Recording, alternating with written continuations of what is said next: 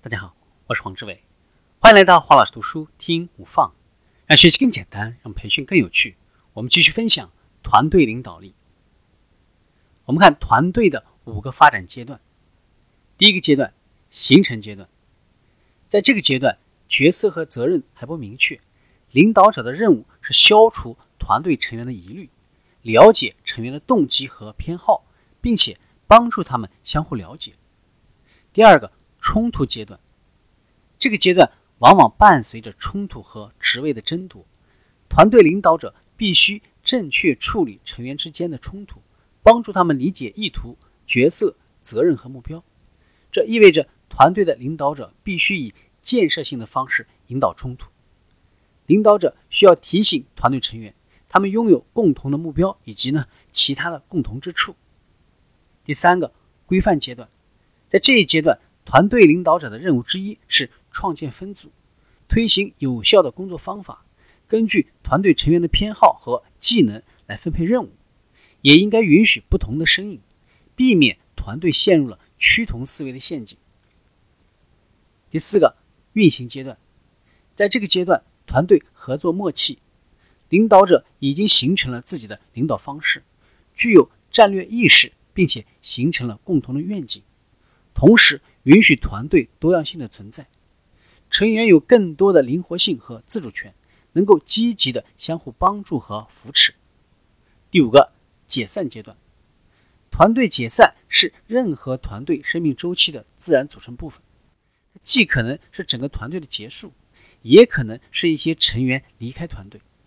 在这一阶段，领导者需要关注两件事：学习和欣赏。对于那些离开团队的人，我们应该给予感谢和认可，这一点很重要，往往容易被忽视。我们来看团队成员的角色分工。我们把团队成员的角色划分为六种。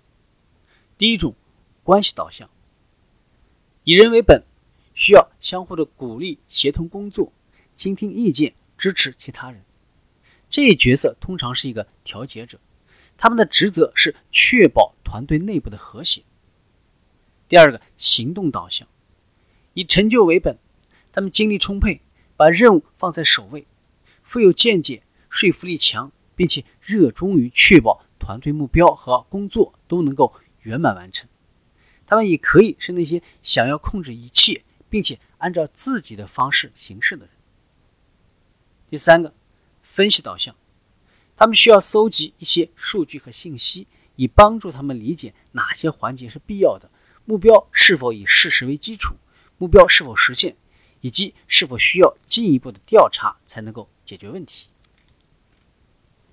第四个过程导向，需要了解团队在实现其目标过程中的具体细节。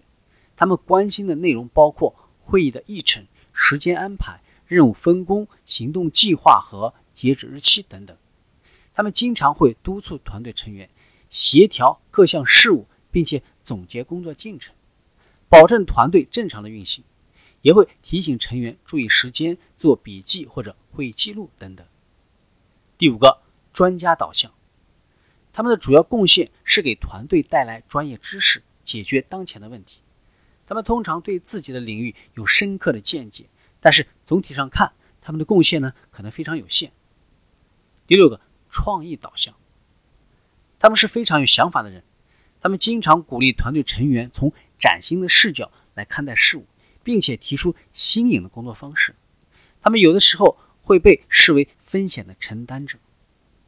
所有这些导向可以保证领导者和团队成员在团队当中具有最佳的表现。今天的分享就是这样，请关注黄老师读书，每周你都将收到我们推送的黄老师读书的文字版本，只需五分钟。学习很简单，我们下期见。